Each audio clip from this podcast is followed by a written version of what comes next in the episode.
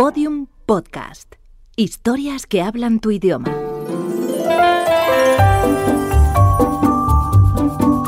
Historias de medianoche. Chicho Ibáñez Serrador.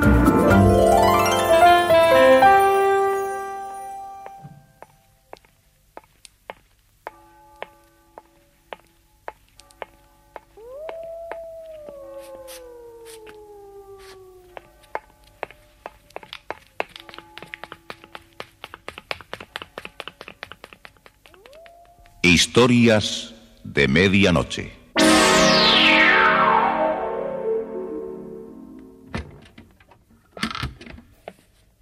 Buenas noches. La cadena Ser les invita desde este momento a entrar en la biblioteca del suspense. Adelante, por favor. Nos está esperando Narciso Ibáñez Serrador.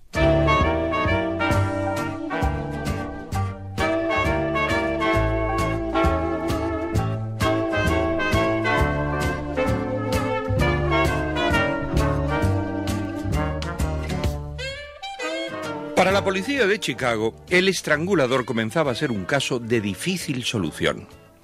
Para los periodistas, la noticia de un nuevo estrangulamiento ya no, no tenía demasiado atractivo. Mientras que un desaprensivo, eh, Robert Brennan, al tratar de que su esposa fuese una víctima más del estrangulador, eh, sufre un despiste y le encarga el asesinato de su mujer nada menos que a un comentarista de televisión. Y por las calles de Chicago seguía caminando el vagabundo Jack Morgan, diciéndole a todo el mundo que era él el estrangulador de la media de seda y, y nadie le hacía caso. Ni la policía, ni los periodistas. El público quiere noticias frescas, de última hora. Una noticia fresca. El caso de la Barin, de la Evans, de Civil, ya no son noticia para nadie. Por eso no quieren escucharme. Ahora lo comprendo todo. El estrangulador. Un relato de Margaret Bennett, con la actuación de Marcial Gómez Sainz, José María Escuer y Francisco Portes.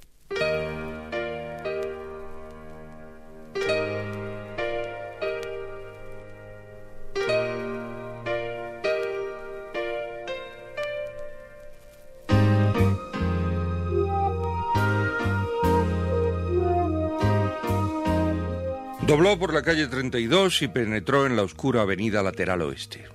Algo le, le obsesionaba. Ahora había empezado a caer una, una fina llovizna, pero a Jack Morgan le importaba muy poco mojarse. Voy a tener que pensar seriamente. Tal vez la solución sería... sería... De pronto la vio.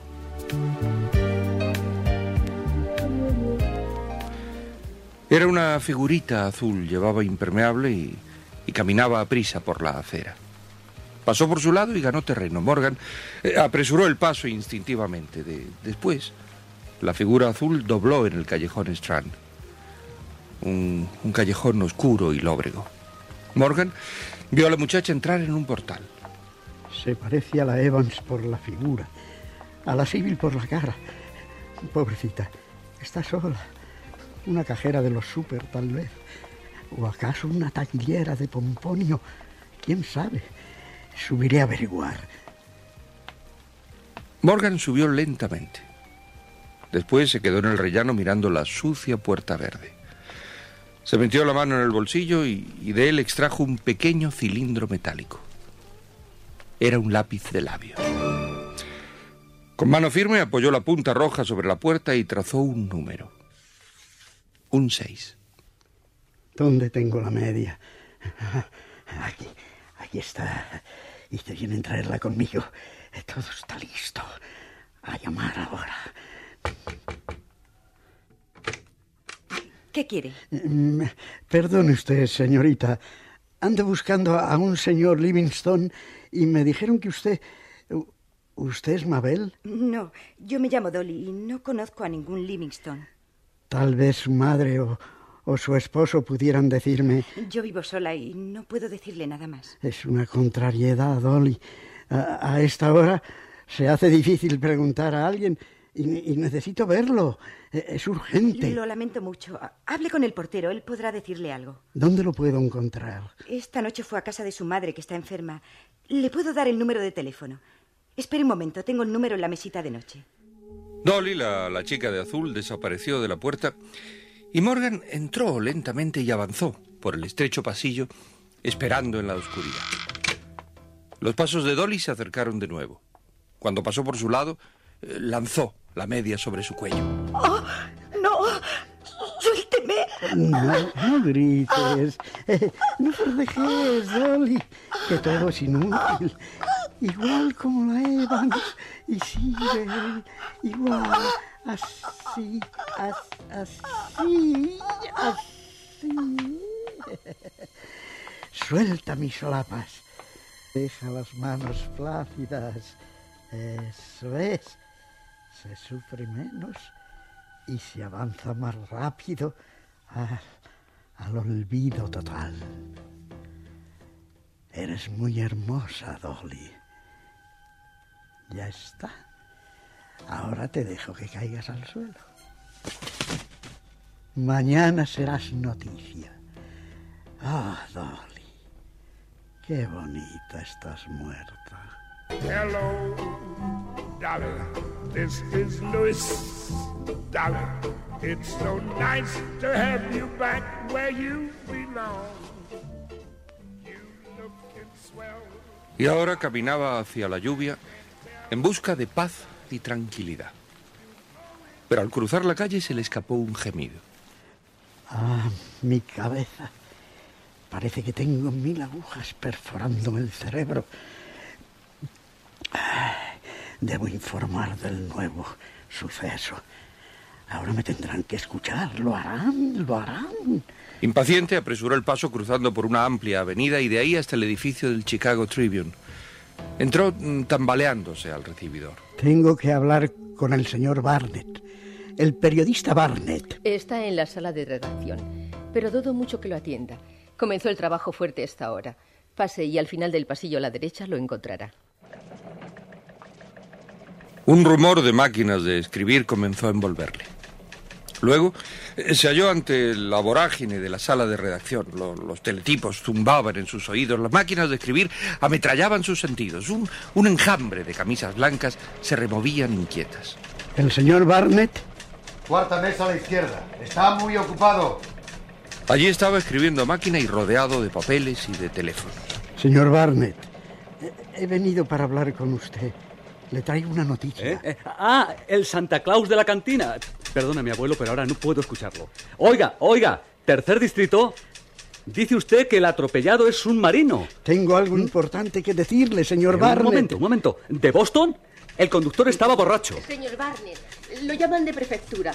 Ha habido un asalto en una fábrica de acero. Eh, Sí, conécteme el teléfono 3, por favor. Eh, dígame la patente del coche. Sí, sí. Y señor Barnett, eh, le traigo una noticia fresca, una primicia. Gracias, gracias. Oiga, oiga, prefectura, ¿qué hay del asalto? Sí, sí, envíeme este informe cuanto antes. Sí, sí, Barner, un momento, un momento. Oiga, prefectura, espero esa noticia en cinco minutos más, ¿eh? Eso es todo. Eh, señor Barnett, eh, eh, es que no puede escucharme ahora. Lo lamento, abuelo, lo lamento. Ahora es imposible. Mañana tal vez en la cantina de Daniels. Ahora no. Oiga, oiga, no, no, si no es a ti, hombre, no es a ti. Dime, dime, sí, estoy anotando. Sí, un cantante de Melrose se suicidó. ¿Cómo? Dime lo que sepas, rápido, hombre. Esa noticia para mí es de primera plana. Por fin tengo un titular bueno, hombre. Pero señor Barnett, eh, yo le traigo el titular mejor de todos. Podrá ponerlo en primera página. Es la mejor noticia.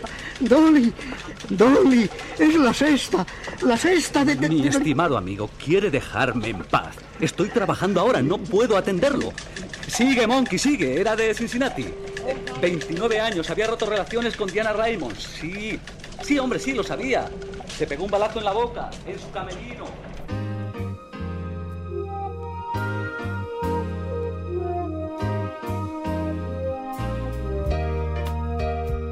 Jack Morgan se alejó de aquel torbellino humano. Su crimen había fracasado. No existo. No soy un ser humano tangible. Podría ponerme delante de un policía y sacarle la lengua y no se daría cuenta. Cruzó delante de la iluminada entrada del cine Paramount y se quedó un instante mirando las carteleras eh, debajo de la marquesina. Anunciaban una película policíaca, Los crímenes del unicornio. Es increíble la importancia que se le da a los actores del cine. Fotografías que son una mentira y que simulan asesinatos sin embargo ahí están y, la gente paga por verles hacer algo que no es verdad. Cometen crímenes que son ficticios y la gente se deja engañar. Y, yo, he estrangulado de verdad a seis chicas estupendas, nadie me hace caso. Después caminó sin rumbo y, y se encontró en plena avenida Michigan. Un mundo de marionetas que se mueven igual todas las semanas. Cogen el mismo autobús, se sientan detrás del mismo despacho, beberán tres whiskies y abrirán el mismo paraguas cada día. Y yo estrangularé a otra chica como siempre. Y ahora una pequeña plaza. Eh, Se detuvo frente a un antiguo café teatro, el, el Harmony. La cartelera de variedades anunciaba la actuación de, de una artista en parapsicología. Krull, la fuerza hipnótica. Se acercó a la puerta y, y nadie le pidió la entrada. Pasó a la sala. Eh, Estaba envuelta en penumbras. Morgan se sentó en una butaca. En el pequeño escenario, un hombre de frac frente a una mujer que estaba rígida en una silla. En la butaca del lado, un hombre encorvado se inclinó hacia él. No es muy divertida esa pantomima, ¿verdad? No sé de qué va. Me acabo de sentar. Él eh, la quiere hipnotizar, pero ella presiente algo y se resiste. Mírela cómo se agita. Le ruego que no me distraiga. En el escenario, la mujer había quedado en trance, pero, pero se retorcía en espasmos que parecían epilépticos. Ridículo, ridículo. ¿Para qué la hipnotizó? ¿Para recibir el espíritu de John Kendrick, el verdugo del hacha? ¡Silencios! ¿Qué me importa a mí? Que esa mujer esté poseída o no. ¿A mí qué me importa? Por un cortacabezas del siglo XIV. Por favor. Hubiera sido más fácil degollarle con un cuchillo. Basta, cállese. Sangre. Sangre es lo que quería ver, y no mujeres hipnotizadas. Yo tengo bastante experiencia en eso de la sangre. Si no le gusta el espectáculo, ¿por qué no se va? Sí, me voy. Claro, esto me aburre. El extraño hombre se puso de pie, tambaleándose en la oscuridad, y pasó frente al asiento de Morgan, rozándole el rostro con su chaqueta. Me aburre, me aburre, me aburre, me aburre. Esto es una estafa. Con permiso, con permiso. Una humedad en sus mejillas hizo estremecer a Morgan. Ese estúpido estaba empapado con la lluvia. Me dejó toda la cara mojada. El hombrecillo había desaparecido por el pasillo hacia la calle. Jack Morgan se miró las manos. ¡Sangre! Tengo mis manos y mi cara manchadas de sangre. Se levantó de su asiento y corrió hacia la salida. Afuera seguía lloviendo y, y el extraño individuo con, con ropas húmedas de agua y de sangre se había esfumado. Desde un teléfono público llamó a la central de policía del distrito. Quería que me informara si están, están investigando algún crimen en el distrito. A- a- algún estrangulamiento. ¿Usted se refiere a algún asesinato que haya ocurrido esta misma tarde? Sí, sí, eso mismo.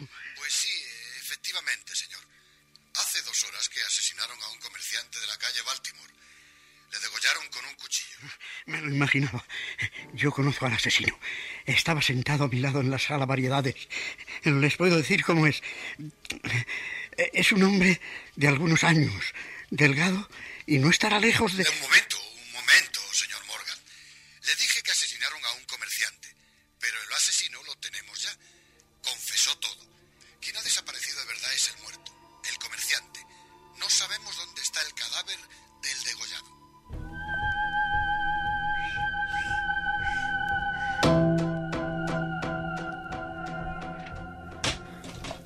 Morgan, sin colgar el auricular, salió de la cabina. Eh, comenzó a avanzar por la acera bajo la lluvia. ¿Por qué? ¿Por qué me tienen que pasar a mí estas cosas? ¿Por qué?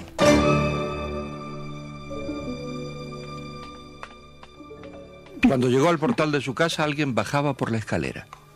Era Robert Brennan. ¿Dónde te habías metido? Estuve caminando por las calles. Me gusta hacerlo cuando llueve. ¿Le digo algo importante? ¿Importante? Sí. Acabo de estrangular a otra chica. Ah, me parece interesante. ¿Cómo se llamaba? ¿Adelaida? ¿Alice? ¿Seila? No, Dolly. Mira, Morgan, pensé lo que me dijiste ayer y estoy dispuesto a que me acompañes a prefectura para denunciar estos crímenes tuyos al inspector Ryan. Eh, ¿Lo dice en serio? ¿Usted cree que harán un juicio con todas las de la ley? Mm, Te lo prometo. ¿eh?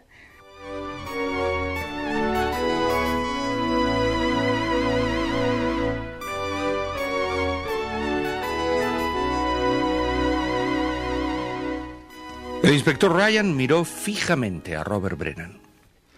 ¿Y para qué ha venido con este hombre, señor Brennan? Bueno, el otro día insistió en que era él el asesino de la media de seda, y aquí no le hacían caso. Así que creí oportuno informarles otra vez de eso. Ay, estamos fatigados de recibir a este vagabundo. ¿Acaso no sabe que... que está mal de la cabeza? Un momento. Yo, no estoy loco. Digo la verdad. Acabo de asesinar a otra mujer con esta media. ¡Mírela! Está bien, está bien. Morgan, vete a tu casa y no molestes más. Sabemos que no eres tú el asesino de la media. Se lo aseguro. Yo quiero que me hagan un juicio y que salga mi foto en todos los periódicos. Mira, no estoy dispuesto a perder más tiempo. Señor Brennan, no intente otra vez traernos a este chiflado a la prefectura. Eh, Por supuesto, no tenga ningún cuidado. Usted me dijo que me iba a ayudar, señor Brennan. ¿Esa es la ayuda que iba a prestarme? Se ha quedado callado todo el rato. Morgan, es mejor que nos vayamos. No insistas con tu manía. Es la verdad. ¿Lo escucha usted? Sí, hace un año que lo estoy oyendo cada semana. ¿Sabe lo que voy a hacer con él? Vamos a meterlo en un asilo de enfermos mentales. Ahora, voy a llamar al doctor inmediatamente.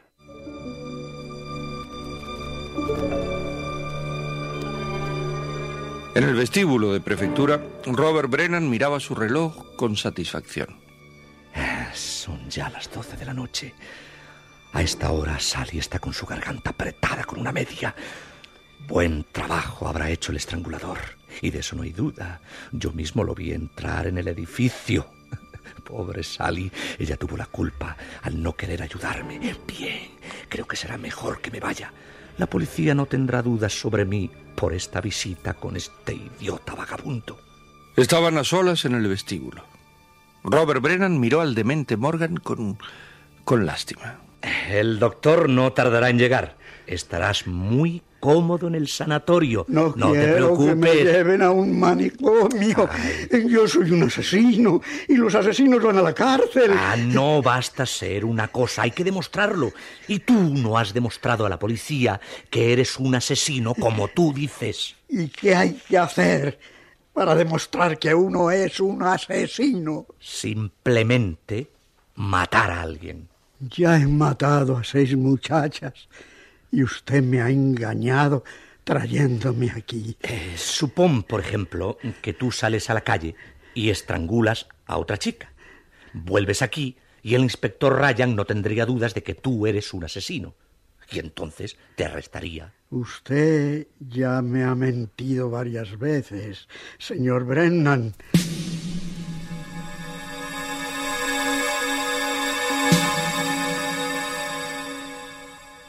¿Sí? ¿Hable? ¿Quién es? Habla Edison Crane del Canal 52. Parece que he descubierto un asunto tenebroso, inspector. Voy a explicárselo, pero tiene que reservarme la exclusiva durante 24 horas. Bien, ¿de qué se trata? Un tipejo llamado Robert Brennan está interesado en que su esposa muera asesinada. ¿Dice usted Robert Brennan? Precisamente está aquí en la prefectura. ¿Y qué es lo que hace allí? Vino con un pordiosero a hacerme perder el tiempo. Interesará por el caso. Ese Robert Brennan quiere la herencia de su esposa.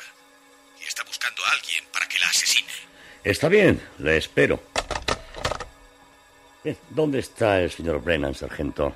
En la sala de espera con ese loco de Morgan. Están esperando al doctor. Voy a hablar con él. Parece que vamos a necesitar a Brennan.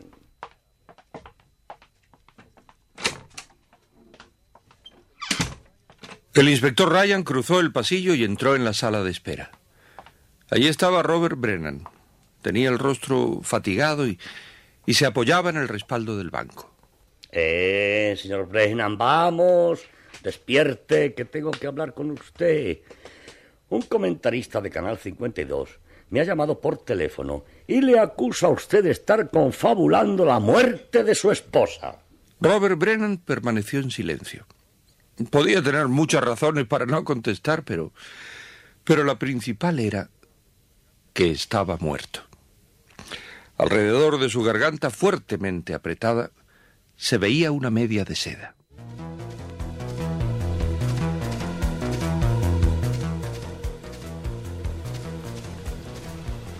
¿Tienes fuego, abuelo? Una muchacha sosteniendo un minúsculo paraguas se había acercado a Jack Morgan en la calle Leicester. Morgan eh, notó el aroma de, de un perfume barato. Gracias. Me voy a mi cuarto. Con una noche como esta no hay negocio posible. Buenas noches, abuelo. La vio alejarse lentamente con, con el pequeño paraguas abierto. Morgan comenzó a seguirla a corta distancia. Es bonita. Lo mismo que la Evans, la Civil. Hermosa lo mismo que Dolly. Todas se parecen mucho. La pena es que no llevo ninguna media. Pero sin duda que la chica me prestará una suya. La muchacha había entrado en un portal y Jack Morgan hizo lo mismo. Subió lentamente por la escalera y se quedó frente a la puerta donde había entrado la muchacha. Algún día tendrán que creerme. Algún día. Sacó del bolsillo una barra de carmín de labios y trazó sobre la puerta un número. El 7. Después pulsó el timbre y esperó. Perdone. Me han dicho que usted sabe dónde vive el señor Livingstone. ¿Es usted Mabel? No, yo soy Nancy. Nancy,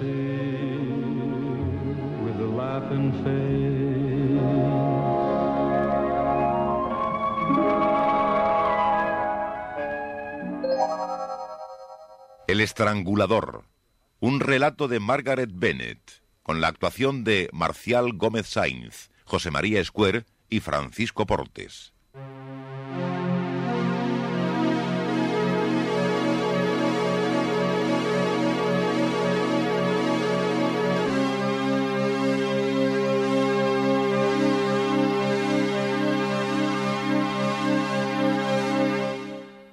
Historias de medianoche. Diariamente de lunes a viernes por la cadena Ser, una selección de relatos con los componentes del suspense y del humor negro presentados por Narciso e Ibáñez Serrador. Una recomendación. Eh, si en estos días llama a la puerta de su casa un, un, señor y pregunta por la dirección del caballero Livingston, usted no pierda la serenidad, porque no, no, no conviene precipitarse. Usted conserve la calma y claro, si luego ve que el individuo extrae del bolsillo una media de seda y se la pone a usted en la garganta como si fuera una bufanda, pues entonces sí, sí, sí. Entonces ya no hay duda. Es, es el estrangulador y sería conveniente que usted gritase eh, pidiendo auxilio. Va, hasta mañana, que nos esperará esa historia que empieza y termina, la historia de los viernes. Hasta mañana. Historias de medianoche, con mucho suspense. Síguenos en Twitter, arroba podiumpodcast y en facebook.com barra podiumpodcast.